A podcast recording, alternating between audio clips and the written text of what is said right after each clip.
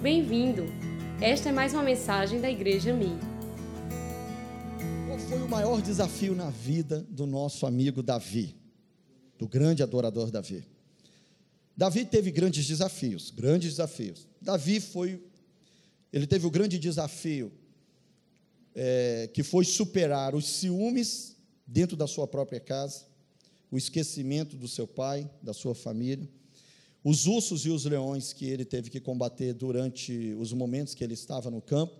Davi teve que combater contra um gigante chamado Golias, lá pelos seus três metros de altura. Davi teve que combater contra os exércitos inimigos, principalmente os filisteus. Davi teve grandes embates contra Saul, que foi um grande embate, um dos maiores, porque era o seu rei, o seu líder, o seu sogro, lutando contra ele. Davi foi um homem de lutas, um homem de lutas internas, mas um homem de lutas externas também, um homem que conviveu desde a sua meninice as grandes lutas. Mas nenhuma dessas lutas de Davi, nenhuma delas foi maior do que a luta que ele teve com seu filho Absalão, que se tornou, na verdade, o grande perseguidor, o grande algoz de Davi. Porque contra os inimigos exteriores, Davi lidava com uma, um tipo de aliança, um tipo de inimigo, mas Absalão era alguém gerado nele, era alguém que tinha o relacionamento, a, a, a afeição de um pai para o filho. Não era fácil para Davi.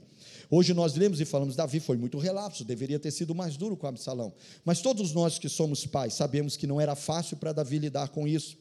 Mesmo com a rebeldia de Absalão, mesmo com toda a dificuldade de Absalão, mas essa talvez foi a maior, eu entendo como sendo a maior luta de Davi. Mas a grande pergunta que eu quero fazer para vocês é exatamente essa: o que fez Davi subsistir e vencer? O que fez esse homem prevalecer?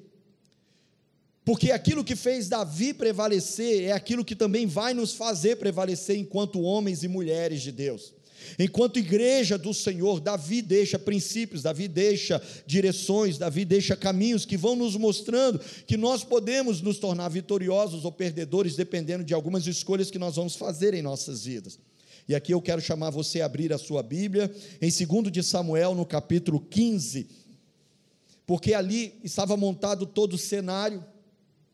Absalão havia é, é, se levantado, insurgido contra o seu pai pegou algumas autoridades, algumas pessoas importantes no reinado de Davi, trouxe essas pessoas para perto de si, e ali os convenceu a, a se aliar a ele contra o rei, contra Davi, contra o seu pai.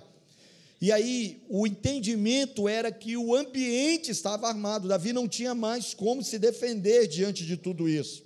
Absalão vinha para destronar Davi, quem sabe matando o seu próprio pai e quem tivesse aliado com ele.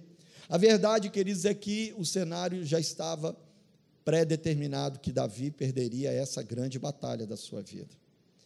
Davi não tinha outra coisa a fazer senão depender de Deus, fugir de Jerusalém com quem ele podia. E é exatamente nesse ambiente, a partir do versículo 13, eu quero ler aqui na versão da, da a nova versão internacional que diz assim: Então um mensageiro chegou e disse a Davi: Os israelitas estão com Absalão.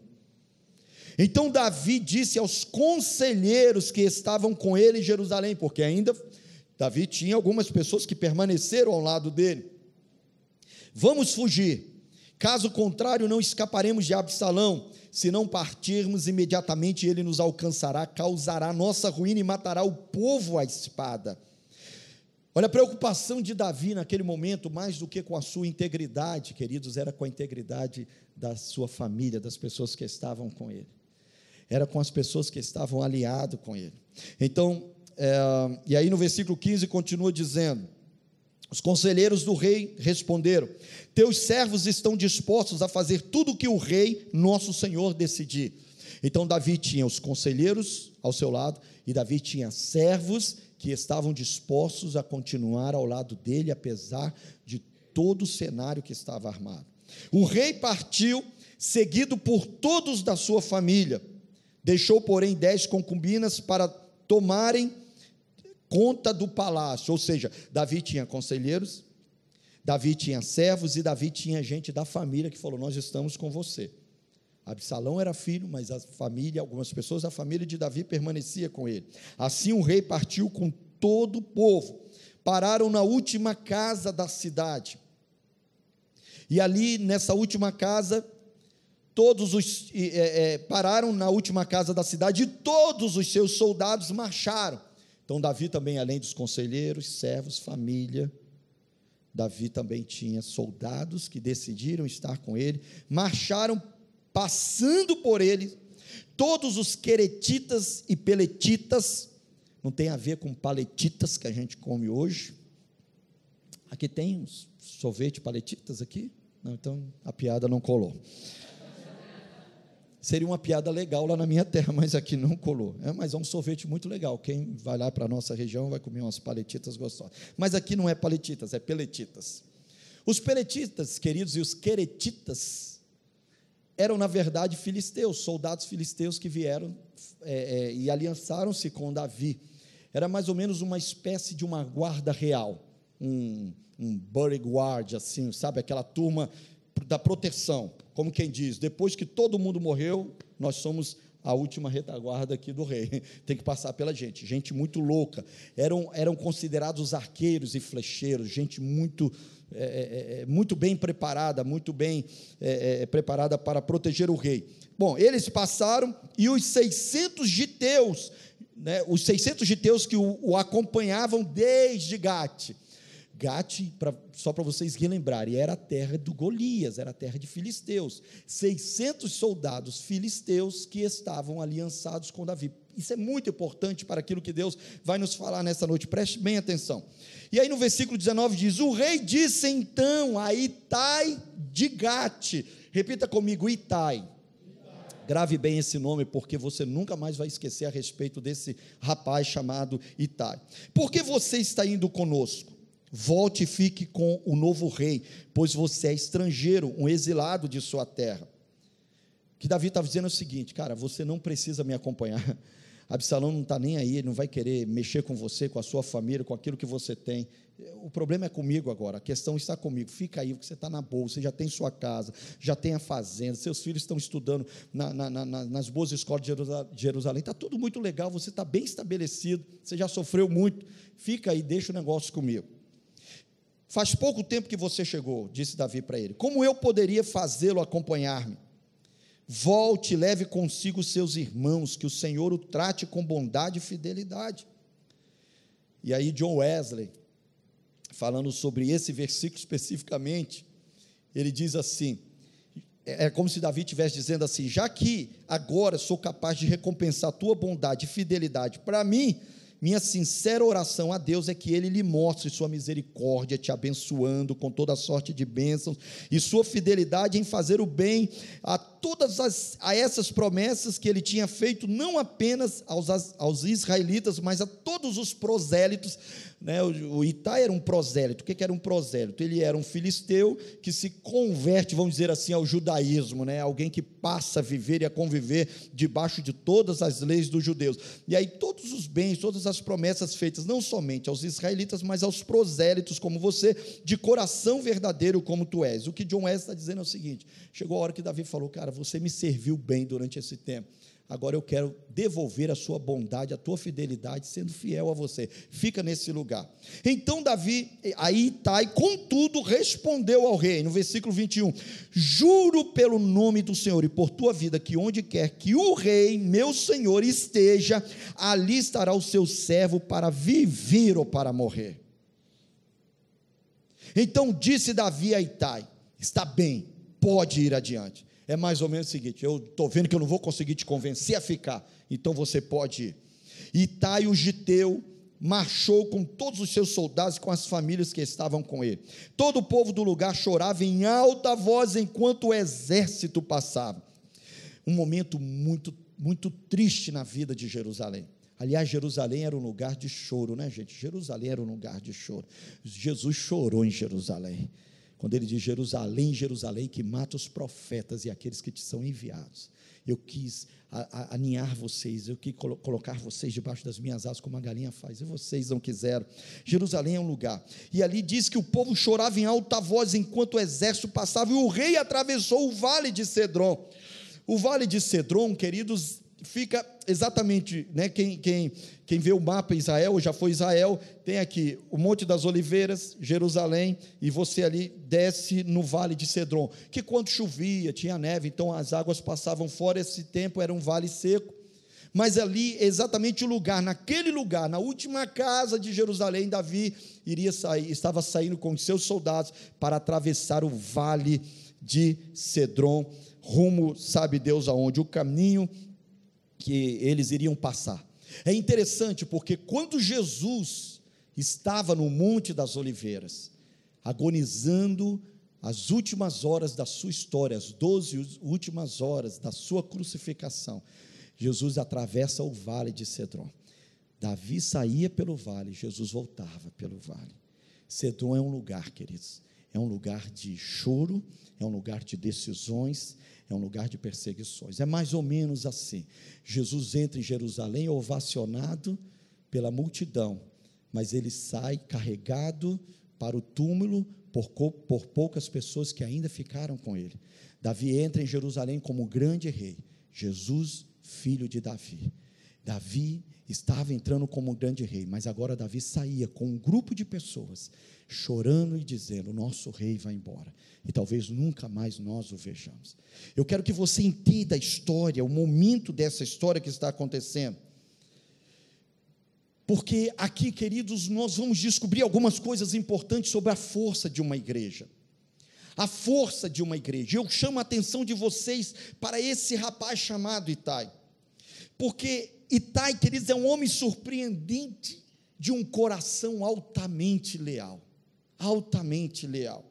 Eu penso, queridos, que quando nós olhamos para a vida de Davi, eu não tenho dúvida que Davi teve um grande relacionamento com Deus, que era a fonte de todo o poder, autoridade, vida e esperança no coração daquele homem. Eu não tenho dúvida de que esse relacionamento com Deus de Davi era o que fortalecia Davi diante de todas as dificuldades que ele passou na sua vida. Mas eu penso que, queridos, esse relacionamento vertical profundo que Davi tinha com Deus gerou uma coisa que é fundamental para uma igreja vencedora: se rodear de homens e mulheres leais. Sabe qual vai ser o que Deus vai fazer nos próximos 17 anos desta igreja tem a ver com as pessoas que Deus está colocando ao lado da liderança desta igreja. São as pessoas que estão se levantando para isso. Agora, eu quero que vocês comecem a pensar, porque Itai, queridos, nos traz algumas coisas importantes. E, e uma delas, queridos, é que Itai era um filisteu, que passa agora a ser um homem de confiança de Davi. E, e, diz a palavra de Deus lá em, em 2 Samuel 18, 2, que junto com Joabe e Absai, Itai se, se torna um dos três comandantes do exército de Davi. Davi dividiu o seu exército em três partes. E Itai fazia parte, Itai era um dos comandantes, ou seja, um terço do exército de Davi estava na mão de um filisteu. E é muito interessante nós pensarmos a respeito disso. Ele era um geteu, ele era de Gate, da, da tribo de Gate. E como, como um, alguém nascido em Gate, ele conhecia muito bem a história que aconteceu entre Davi e Golias, que foi uma das histórias mais tristes na vida dos filisteus. Era, sabe aquela coisa que você não gosta de lembrar muito, é mais ou menos o 7 a 1 que a gente tomou lá da Alemanha? Sabe, quando o cara chega perto da gente e fala, você lembra do sete? Você desconversa, você. Ah, então, não sei o que, vamos lembrar de outras coisas boas. Sabe, a história de Golias era uma história que os filisteus não gostavam de pensar nela. Não, não, eles não gostavam de mencionar. Itai cresce exatamente, se desenvolve, e, e, e ele participa, e ele, e ele sabia o que tinha acontecido, se ele era um, uma criança, era um garoto um pouco mais, mais, é, mais velho, eu não sei, mas a verdade é que essa história estava. Ô, gente, você sabe o que é isso? Você sabe o que é você plantar ódio no coração de uma criança sem ela saber a razão e o porquê? Existem alguns países árabes que são extremamente, extremamente contra Israel, todos nós sabemos disso.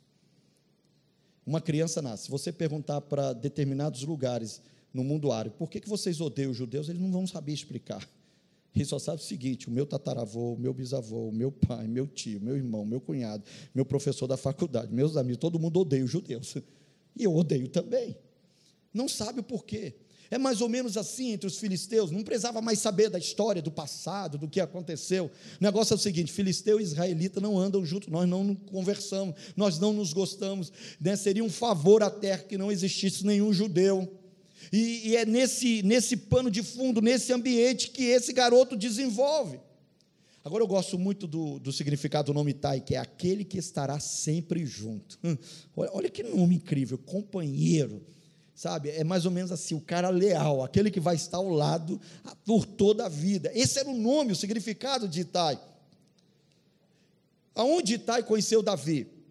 Davi teve uma história interessante, lá em 1 Samuel 27, de 2 a 7, fala sobre um tempo que Davi estava, lembra quando ele estava, é, é, é, é ele estava se escondendo de Saul, buscando proteção nos desertos da vida, Davi vai lá e busca e procura lá dentro de uma região dos filisteus, junto com um amigo que ele desenvolveu amizade, o, o rei, chamado rei Ax. E ali em Gate ele diz para o rei: Você poderia, eu juntamente com esses 600 homens aqui, lembra dos 600 homens lá da caverna de Adulão? Você poderia nos dar aí um lugarzinho, um, um espaço dentro de tantas cidades que você tem? E aí o rei fala: ó, tem uma cidadezinha chamada Ziclag lá, você vai para lá, fica com a família, fica com a sua turma por lá, nós vamos te dar proteção. E durante um ano e quatro meses, Davi fica naquele lugar. Pode ser que exatamente nesse, nesse tempo, Itai tenha conhecido Davi. E percebeu que Davi não era aquele homem ruim como muitos falavam que Davi ali dentro de no meio dos filisteus, ele era muito leal aos filisteus. É interessante isso. Davi estava sendo muito leal a um país que era exatamente o arqui-inimigo de Israel. E aquilo começou a chamar a atenção não somente de Itai, mas de muitos homens da, da, daquela região. E Davi habitou ali durante um, um bom tempo. Davi depois sai daquele, daquele ambiente, vai para a caverna de Adulão, e ali na caverna de Adulão, Davi fica ali sobrevivendo, né, debaixo de favores de um de outro, junto com aqueles homens, algumas guerras, algumas coisas que eles estavam, que eles promoviam. A verdade é que, de repente, queridos, Itai aparece exatamente batendo na porta de Davi. Porque não se sabe a razão e porquê, mas Itai foi desterrado da sua, da sua própria nação. Pegaram tudo que ele tinha e falaram: você vai embora sem direito a nada, você, você, você pega o que você tem, e Tai agora vai lá e bate na porta da caverna de Adulão. E aí Tai chega para Davi e pergunta: aí, cara, tem um lugarzinho para mim aí? Cabe mais um aí nesse lugar? Sabe, eu quero chamar a atenção de vocês porque é, eram, eram duas pessoas que vieram de ambientes antagônicos, que agora estão né, se relacionando novamente e aí Davi chega e de repente poderia falar bem assim, oi, tá, o negócio é o seguinte, você é filisteu, cara, vai viver tua vida, vai, vai tentar se virar como você pode, eu sou israelita, isso aqui não vai ser bom para você, tem um monte de israelita aqui dentro dessa caverna, e o negócio vai ficar ruim para você, mas a verdade é que Davi recebe Itai, e mais ou menos o seguinte: Oitai, você é um desterrado, foi mandado embora, foi exilado. Eu sou da mesma forma. Meu rei também fez a mesma coisa comigo está me perseguindo, não tenho direito a nada, não tem proteção, não tem provisão, eu tenho que me virar junto com esses homens, com as pessoas que estão aqui. E o seguinte: aonde come 600, come 601, come, come 700, e o que dá para mim, dá para você. Eu estou no mesmo barco que você. O negócio é o seguinte: aqui não é bonito, não é legal, você mora numa cidade boa, aqui é uma caverna inóspita, o negócio aqui é frio, o negócio aqui é desconfortável, mas se você não liga para isso, vem para cá, vamos ficar junto aqui. Eu quero que vocês comecem a entender, queridos, porque lealdade gera lealdade. Às vezes nós não entendemos entendemos o porquê que alguns líderes conseguem se juntar, se rodear de homens e mulheres, pessoas, jovens, garotos, meninos, meninas, que têm uma fidelidade extrema a Deus, mas está junto com a liderança em todo o tempo. Davi era um homem que ele plantava lealdade, e, e Davi começou a quebrar alguns preconceitos que existiam naquela época, porque a, Bíblia diz, queridos, que o amor lança fora todo o medo, e, e o amor que Davi tinha por Itai era muito maior do que o preconceito que existia na época entre, entre as nações nações arqui-inimigas. Davi disse: tá, vem para cá, e vamos, vamos estar juntos aqui. E aquilo foi criando uma aliança muito grande. E olhando exatamente aqui, dando esse pano de fundo para vocês, é que eu quero começar a mensagem desta noite. Porque o que, que faz uma igreja forte? O que, que faz uma liderança forte? O que vai garantir que nos próximos 17 anos, gente, vocês vão arrebentar aqui nessa cidade, que, que essa igreja vai fazer conquistas inimagináveis, porque, eh, preste atenção, aquilo que vocês imaginam, é, queridos, é, é muito grande, mas deixa eu falar, Deus é especialista, segundo Éfeso 3,20, de fazer infinitamente mais além daquilo que pedimos ou pensamos. Alguém disse assim, alguém disse assim, é, é, faça planos que sejam tão difíceis, tão impossíveis de alcançar se Deus não estiver nesse meio, se Deus não botar a mão dele. Então sonhe, sonhe ao ponto de entender o seguinte: se Deus não estender as mãos, a gente não consegue esse negócio.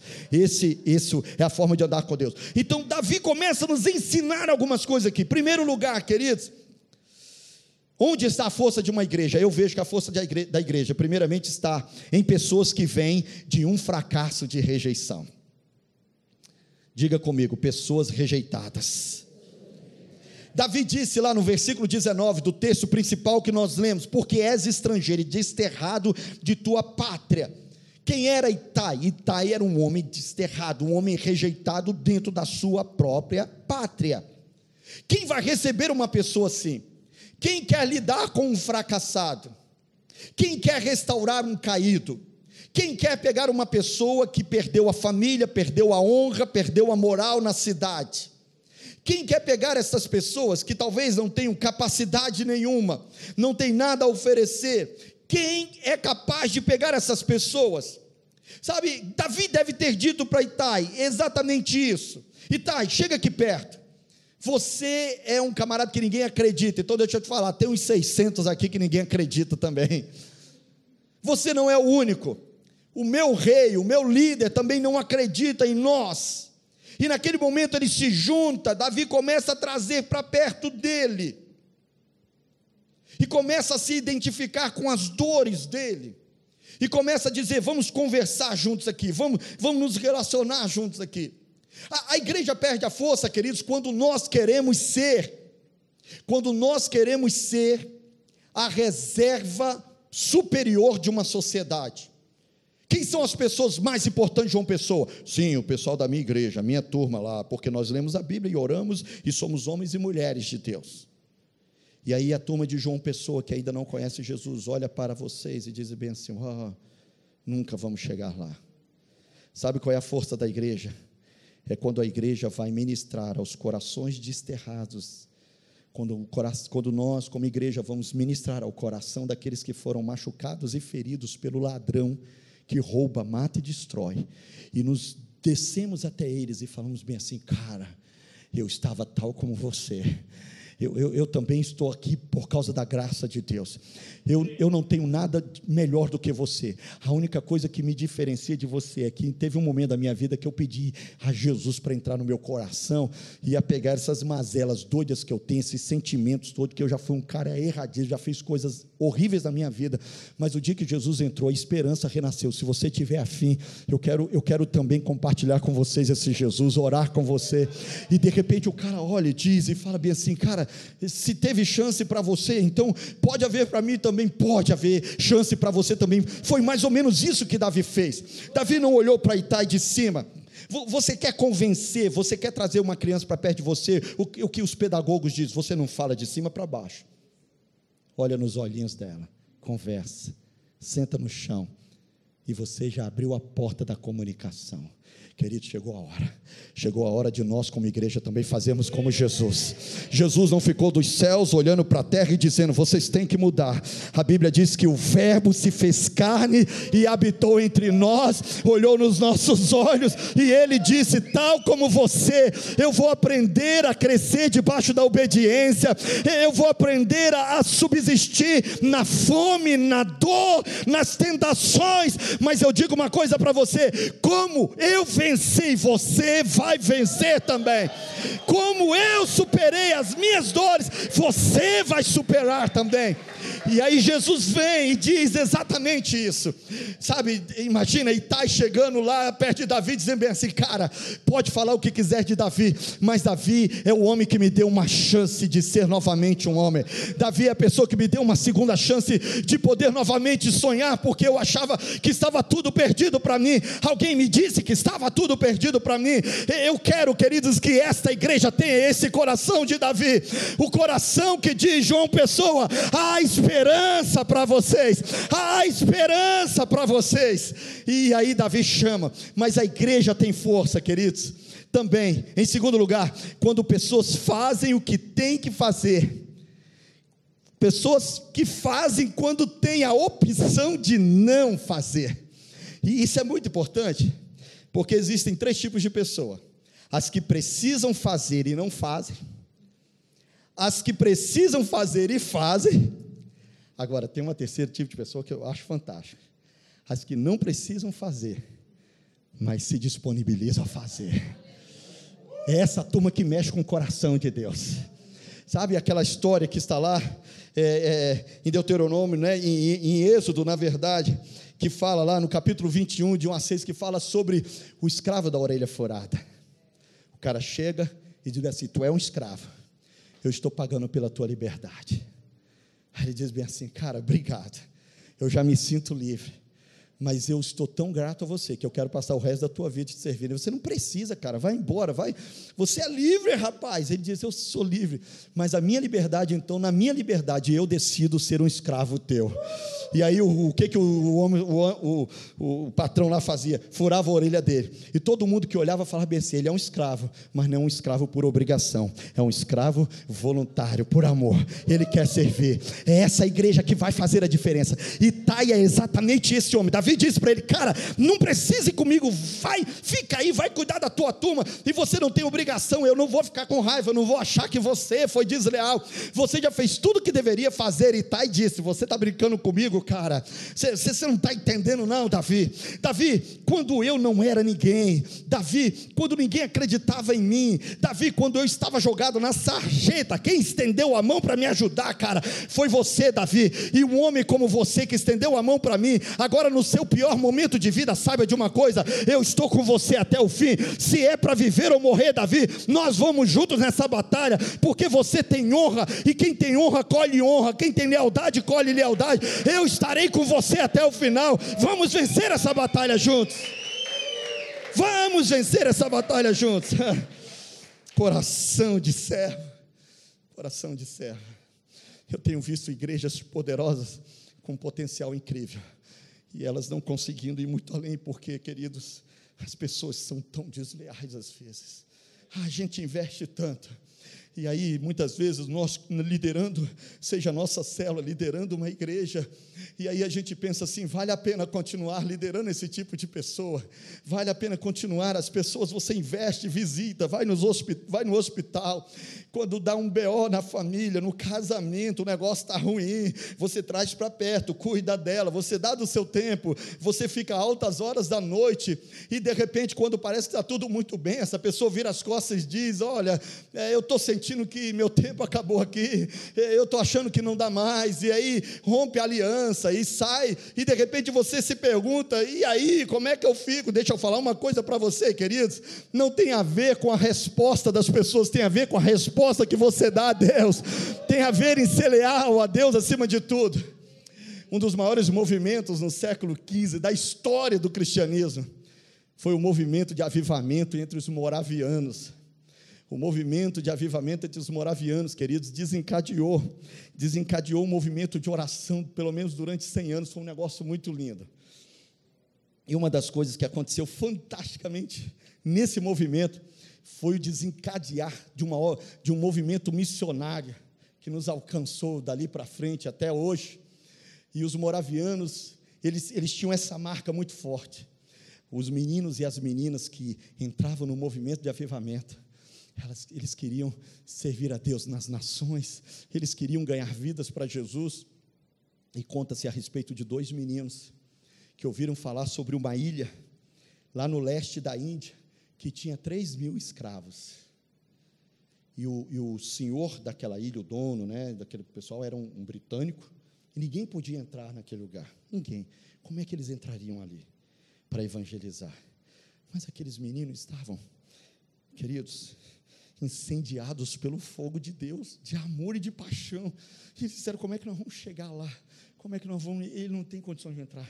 E foi quando eles reuniram a família e disseram bem assim: Nós vamos nos entregar para essa obra. E sabe o que esses dois rapazes fizeram? Eles se venderam como escravos. Se venderam como escravos. E com o dinheiro que arrecadaram da venda, pagaram a passagem para ir para a ilha. E quando eles estavam sendo despedidos, quando estavam despedidos, as pessoas queriam saber o porquê deles tomar essa decisão e eles se calaram, não falaram nada. E quando eles estavam se despedindo, todo mundo sabia, o entendimento de todo mundo era: eles estão indo para nunca mais voltar. Eles se entregaram como escravos para pregar aos escravos da ilha. Eles, eles, eles deram a sua vida por três mil escravos, que no meio deles, como escravo, eles poderiam evangelizá-lo. E quando o navio estava saindo, segundo o texto lá de Enedina Sacramento, ela diz que naquele momento os dois rapazes gritaram e disseram que através das nossas vidas o cordeiro que foi imolado receba recompensa pelo seu sacrifício. Ah, gente, gente que se dá não porque é obrigado, gente que está fazendo não porque ah, eu tenho que fazer. Eu, eu, penso, queridos, que esse movimento de Deus nesses últimos dias, e eu estou, eu, eu, eu, estou fascinado, porque se existe uma marca nessa geração, que, nessa turma que Deus está se movendo neste avivamento, nessa nossa época, queridos, é uma turma que não está afim de ficar brigando pelo púlpito da igreja, que quer ter o nome dele lá na televisão, que bababá. Essa turma, sabe, queridos, essa turma está afim de Deus essa turma ama é o quarto da oração. É, essa turma ama é falar do Senhor. Eu fico vendo os meus filhos, eles se reúnem lá, tanto nas células quanto nos, nos ambientes fora da célula, e eles querem ficar discutindo e conversando sobre a Bíblia, teologia, pensamento sobre Deus, sobre desafios. Eu, eu fico fascinado com essa turma, e, e não é porque nós falamos, vocês têm que fazer, mas é uma turma que está indo, está indo a galope em busca dos sonhos, dos projetos de Deus. É gente com esse coração de Pai, queridos, que estão desejando. Gente leal, gente que está ao lado do seu líder até o final. Isso, queridos, é que eu vejo como a marca de uma igreja forte. São pessoas que são fiéis mesmo quando o seu líder está em apuros. No versículo 20 diz: Chegaste ontem, já te levaria eu hoje conosco a vaguear, quando eu mesmo nem sei para onde vou. Volta, pois, e faze voltar os teus irmãos contigo, e contigo sejam misericórdia e fidelidade Davi estava em maus lençóis, gente. Andar com gente que está na boa é bom, né? Mas andar com gente que está mal é, é um negócio meio esquisito. Como é que você vai se sustentar em cima de uma pessoa de, de perseguição? Porque tem gente que fala bem assim: oh, se eu tivesse lá no Novo Testamento, na época da, da igreja primitiva, eu queria ser discipulado por Paulo. Eu queria andar com Paulo, aquelas viagens doidas e tal, cara, a cura, milagres extraordinários. Gente, andar com Paulo era um risco de morte todos os dias. Cara, perseguido por Nero, por Roma. Cara, era o número um na lista, gente. Eu estou lembrando do Ed Liu, lá na, na, Indonésia, que fala, né, o pastor Ed Liu, né, pastor de uma grande igreja em Celos, né, na, na, na Indonésia. E, e a Indonésia é o maior país muçulmano do mundo e ele lá com uma igreja na época que eu ouvi, era mais de 30 mil pessoas, e aquela coisa toda, e o pastor Edilio compartilhou com a gente, dizendo bem assim, que ele estava na lista entre os cinco mais procurados, assim, da, da, na lista para morrer, né, de, jurado de morte lá na, oh, os camaradas ganham muçulmano para Jesus, mas ele, aí ele disse que um, um auxiliar dele, um dos pastores que caminham com ele, falou assim: fica tranquilo, pastorzão, o senhor está na quinta, o senhor, tá no, no, o senhor é o número cinco da lista, eu sou o número dois. E ele falou bem assim: esse meu pastor auxiliar é um troço louco. Se ele parar para conversar com um muçulmano, o cara se converte, é uma coisa louca. O que eu estou dizendo é que eles queriam andar com esse tipo de pessoa não era fácil. E andar com Davi naquela época não era, não era fácil. Itai estava ali naquele momento. Enquanto Davi estava na glória, ele poderia dizer: "Opa, nosso rei, proteção total Jerusalém". Mas Itai, ele não, ele, ele, ele já andava com Davi nos momentos de maiores dores, de dificuldades de Davi. Quando não existia aquele ambiente, quando não existia toda aquela pompa do, do rei em Jerusalém, Itai estava lá, ralando com Davi lá na caverna. Deixa eu dizer uma coisa para vocês, meu querido: o que vai provar a tua fidelidade, o que vai provar para Deus que você é um homem de, de, de aliança, não é quando esta igreja estiver naquele terreno maravilhoso, com estacionamento poderoso, aquela igreja de crianças maravilhosa e aquelas estruturas poderosas que vocês sonham, Deus vai dar para vocês em nome de Jesus Mas o que vai provar a aliança de vocês é agora, na dificuldade. O que vai provar que você é um pastor de ovelhas não é quando você tiver uma, sabe, um setor, uma área e, e muita gente é agora, quando você tiver que cuidar de uma ovelhinha, uma pessoa, quando a sua célula estiver minguando, quando as coisas não estiverem funcionando, é agora que você vai dizer para Deus se você tem aliança com, com Ele, com o seu chamado, ou se você é alguém que caminha somente quando as coisas estão legais. E Tai sabia disso, e ele disse: Davi, eu te conheci na caverna, e se eu tiver que voltar para a caverna com você, pode contar comigo também. Ah, que homem fabuloso era Itai, um coração grato, um coração que não se aproveitou de Davi quando ele estava no seu momento mais difícil, mais difícil. Itai estava ali do lado de Davi. Agora, queridos, Salmo 37, versículo 28 diz que o Senhor ama a justiça e ele não abandonará aqueles que lhe são leais. Sabe por que Davi tinha um cara como Itai do lado dele? Porque antes de Davi ter um Itai, Davi foi um Itai para o Itai. Você nunca terá alguém do teu lado que você mesmo já não tenha sido antes. O que o homem planta, ele colhe. A aliança que você desenvolve com os teus pastores determinará as pessoas que você terá do teu lado também. A forma como você trata os teus irmãos, a forma como você investe no reino de Deus, vai dizer muito a respeito daquilo que você vai viver na sua vida lá na frente. Eu digo para os meninos que eu caminho lá na igreja: você quer conhecer a igreja que um dia você vai pastorear? Olhe para o que você hoje está vivendo. Olhe para como você hoje vive como ovelha, como líder, aquilo que você planta hoje na tua vida. E Tai disse para Davi: Eu estou do teu lado. Eu vejo, queridos, que a igreja, ela de fato é forte. E ela de fato se faz forte. Quando pessoas, quando você tem pessoas que estão dispostas a dar a própria vida por aquilo que você acredita. No versículo 21 diz que Itai respondeu ao rei: Tão certo como vive o Senhor e como vive o rei, meu Senhor, no lugar em que estiver o rei, meu Senhor, seja para a vida, seja para a morte, ou seja para a morte, seja para a vida, lá estará também o teu servo. Olha, gente, quando, quando Itai falou isso para Davi, eu, eu acredito que Davi deve ter lembrado de um negócio. Que uma vez, a bisavó dele, chamada Ruth, chegou para uma mulher chamada Noemi, e em aliança com aquela mulher disse o seguinte: Onde quer que tu fores, irei eu. Onde quer que pousares, ali pousarei eu. Entende o que eu estou dizendo? Assim como a bisavó de Davi fez uma aliança com uma mulher viúva, Davi agora estava ouvindo dos lábios de um filisteu, agora dizendo para ele: seja para a vida, seja para a morte, eu estou com você também. Onde quer que tu fores, irei eu. Onde quer que pousares, ali pousarei eu. Teu Deus é o meu Deus, teu povo é o meu povo. O negócio é o seguinte, Davi: o que é bom para você é bom para mim, o que é ruim para você vai ser ruim para mim também. E nós estamos juntos. Se é para viver, vamos viver. Se é para morrer, vamos morrer. É esse tipo de lealdade que faz uma igreja forte, obviamente que é. Por isso que Paulo, lá em Atos 20, o, o versículo 24, ele diz exatamente isso: em nada tenho a minha vida, em nada considero a minha vida preciosa, contanto que eu cumpra o ministério que eu recebi do Senhor. E aí o seguinte, eu não, não importa se o que vem lá na frente, Paulo, não vai para Roma não, Paulo. Você já foi preso uma vez, se voltar de novo, Nero vai, vai te matar. E ele diz bem assim: o meu compromisso meu compromisso não é com Nero, meu compromisso não é com a morte. O meu compromisso é com a igreja que ficou depois da perseguição de Nero, que foi dizimando, matando um monte de gente, pendurando no madeiro, e o negócio não foi fácil, porque o, a, a, o que seguiu de morte foi um negócio absurdo. Dizem que faltou madeira em Roma para pregar os cristãos, que Nero colocava. Tinha dia que tinha 1.500 pessoas penduradas no madeiro, faltou madeira em Roma. O que, que Paulo vai fazer lá, gente? Paulo disse: Ei, o que me move não são as perseguições, o que me move não é o medo, o que me move não são as dificuldades, o que me move é o chamado de Deus.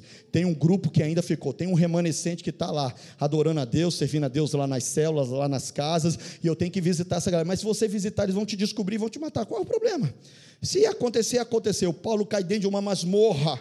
E dentro da masmorra ele diz assim: Eu combati o bom combate, eu acabei a carreira e eu guardei a fé. O negócio é o seguinte: eu fiz o que deveria ter feito, fiz o melhor que eu poderia, fiz tudo que eu poderia fazer, e aí ele diz bem assim: Deus, eu fui fiel ao Senhor, e a quem é fiel a Deus, Deus também é fiel com ele. Ele diz: então o negócio é o seguinte: agora o que me aguarda é a coroa da vida, reservada para aqueles que servem a Deus, e eu já estou na bendita esperança, daqui a pouco eles vão decepar minha cabeça, vão fazer o que tem que fazer, mas eu sei de uma coisa: quando Paulo deixar de existir aqui, o Paulo estará nos braços do rei, o Paulo estará na presença de Deus, eu estou seguro com esse, a aliança é fantástica de Paulo com Deus. Eu penso que uma igreja que forte, que eles é uma igreja que mantém essa aliança com Cristo. E eu finalizo essa palavra hoje com vocês, considerando algumas coisas. Primeira delas, queridos, preste atenção nisso. Se nós queremos, de fato, ser uma igreja que vai mudar a história desta cidade, nós precisamos considerar as pessoas que ninguém considera. Nós precisamos abraçar aqueles que a sociedade de João Pessoa está jogando na lata do lixo. Nós precisamos acreditar nos Itai que estão espalhados aqui agora. Enquanto comemoramos 17 anos de igreja, tem uma galera que está aí pecando, fazendo coisas horríveis. Tem gente aí que está sendo mandada embora da sua casa. Tem gente aí que está perdida nas drogas. Existem pessoas aí, queridos, que estão dizendo: Eu não quero mais viver eu quero dar cabo da minha vida. Tem gente dizendo, e eu vou dizer uma coisa: é a hora que nós precisamos nos levantar, porque talvez aqui um dia vocês estiveram neste lugar também. Talvez um dia vocês estiveram exatamente neste lugar. Quando você acordou pela manhã e disse: Deus, eu não quero que o dia termine na minha vida. Eu, eu não quero acordar amanhã. Eu, eu, eu não quero, eu não quero ver mais nada. Eu não quero ver ninguém. Eu não quero me relacionar com ninguém. Eu estou decepcionado com tudo nesta vida. E é exatamente este tipo de pessoa, queridos, que vão, vão nos nos surpreender. Essas pessoas vão nos surpreender. Eu não estou falando novidade para vocês aqui. Eu estou falando, queridos, de acreditar até o final, de não desistir dessas pessoas. Eu, eu, eu, quero terminar essa mensagem dizendo: nunca despreze o investimento que você fez em pessoas que não tinham cara de líder, que não tinham jeitão de que daria, daria certo. Pastor, eu estou investindo ali, mas hum, aquela pessoa não responde, ela não tem muito jeito de que vai, vai muito longe, não. Ei, meu querido, tem muito Itai aí que não tem cara. Tem muita gente que está dentro da igreja que tem cara de filisteu, que nasceu no meio dos filisteus. Tem muita gente aí, meu querido, que você olha e fala bem assim, cara, eu vou te dizer uma coisa. Ah, como eu gostaria de exportar esse cara para outra célula lá do meu amigo. Como eu gostaria que essa pessoa decidisse. Sabe aquela pessoa que chega de bem assim, fulano, senti de Deus, estou afim de ir lá para aquela outra célula. Aí você diz, ai que pena, mas dentro do coração você está dizendo, glória a Deus, Deus é bom, respondeu minhas orações. E sabe aquela vez, pastorzão, porque não é só o líder de célula que pensa assim, às vezes quando a gente pensa também, né? Você não, você deve ser mais sã do que eu. Mas eu já pensei algumas vezes, e aí o pessoal dizia bem assim, pastor, estou sentindo Deus está indo embora, e eu por dentro estou dizendo, vai tarde, vai tarde. Oh, meu irmão, mas olha, as portas estão abertas, espero que você nunca veja e volte, mas a hora está aberta, que Deus te abençoe e prospere. E eu oro a Deus para o cara prosperar na outra igreja, porque ele não voltar nunca mais. Ah, a igreja que cresce, é a igreja que continua acreditando, que nunca despreza, sabe, queridos? Itai, Itai foi essa pessoa. Quando Absalão fez toda aquela coisa, aquela insurreição dentro de, de Jerusalém, lá em Israel, Itai não entrou no meio dessa turma, porque sempre vai ter um Absalão, queridos, para tentar minar o projeto de Deus. Satanás, ele sempre vai colocar um joio, Satanás sempre vai colocar alguém do contra, Satanás sempre vai colocar alguém que vai dizer bem assim: eu acho que o pastor Ricardo não orou muito para tomar essa decisão, mas você, meu querido, vai se levantar como Itai e vai dizer o seguinte: se o meu pastor acertar, eu estou junto, se ele errar, eu estou junto também. Eu lembro que quando começou, nós começamos o trabalho em células, e eu falei, há 15 anos atrás, eu falei, cara, é isso que eu quero para a minha vida. E nós estávamos num grupo de 35 irmãos, e eu falei com eles bem assim: o negócio, a direção é essa. E aí teve um casal que puxou, me puxou lá no final, não sei se aquele estava na hora lá também, eu acho que sim. E aí eles falam assim: olha, não era bem isso que a gente pensava, não era bem isso que a gente a gente estava sonhando e tal, tal. E sabe, a gente vai ficar por aí, mas vamos ver a decisão que nós vamos tomar. Falei bem assim, meu Deus, está comigo há tantos anos e como que não sabe o que eu quero? Mas a verdade é que eu sabia o que eu queria. E o líder, o homem de Deus, meu querido, ele tem que ter convicções firmes no seu coração. Senão a gente muda todo dia. Firme, mas na mesma hora, eu acho que Deus queria me consolar. Aí veio um outro casalzinho me puxou e disse bem assim: Pastor, negócio é o seguinte: eu e meu marido estávamos conversando, a gente não entende muito bem esse negócio de célula, não. A gente não sabe muito bem como é que esse negócio funciona, blá blá blá, mas é o seguinte: que a gente quer dizer para o senhor é o seguinte: a gente não entende de célula, mas a gente confia no Senhor. Se esse negócio der certo, a gente está junto. Se der errado, o senhor mudar de rota, a gente muda junto com o senhor, beleza? Falei, yes, tudo que eu queria ouvir era isso. E tá aí assim, tá e tá junto, Davi, eu estou com você. Se der certo, estamos juntos. Se não der certo, nós somos juntos também. Esse tipo de lealdade, ele espanta, ele manda embora o espírito de Absalão e ele planta o espírito de lealdade, de fidelidade, de aliança dentro de uma igreja. E meu querido, aonde há um coração, aonde há o mesmo sentimento, ninguém segura, nós vamos juntos, Deus vai fazer grandes coisas. Itai poderia ser mais um filisteu odiando os judeus. Itai procurou ir além do seu próprio ambiente. Ei, querido, querida, se você quer ir além, você tem que aprender que às vezes você vai ter que contrariar até a sua própria família.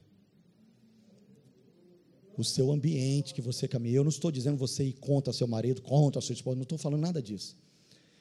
Eu estou dizendo que muitas vezes nós compramos as animosidades dos outros contra Deus. E não entendemos que nós não estamos nos levantando contra uma pessoa, contra uma igreja, mas contra um projeto maior de Deus em nossas vidas. E nessa hora tem que se levantar, é mais ou menos assim, quando o filho faz um, uma arte lá na escola, ou briga com um coleguinha, aí chega lá o pai ou a mãe, normalmente é a mãe, né? Tem, tem umas mulheres que são bravas pra caramba. E ela chega lá na igreja peitando a coordenadora, a diretora, o que, que fizeram com meu filho? O que fizeram, tem que perguntar o seu filho, né? Que vai ser arteiro assim lá longe. Ó, seu filho fez isso, fez aquilo. Nós tivemos que, que, que, coibir, nós tivemos que disciplinar, nós tivemos que colocar e tal, as coisas no lugar. Que isso aqui é uma escola. Mas não pode, eu vou mudar meu filho dessa escola, que eu vou fazer e acontecer. O que, que você está fazendo? Você está criando um monstrinho dentro de casa. Que amanhã vai ser você a vítima. Porque você está ensinando o seguinte: a hora que der errado com qualquer autoridade, pode chamar a mãezona, que a mãezona dá jeito.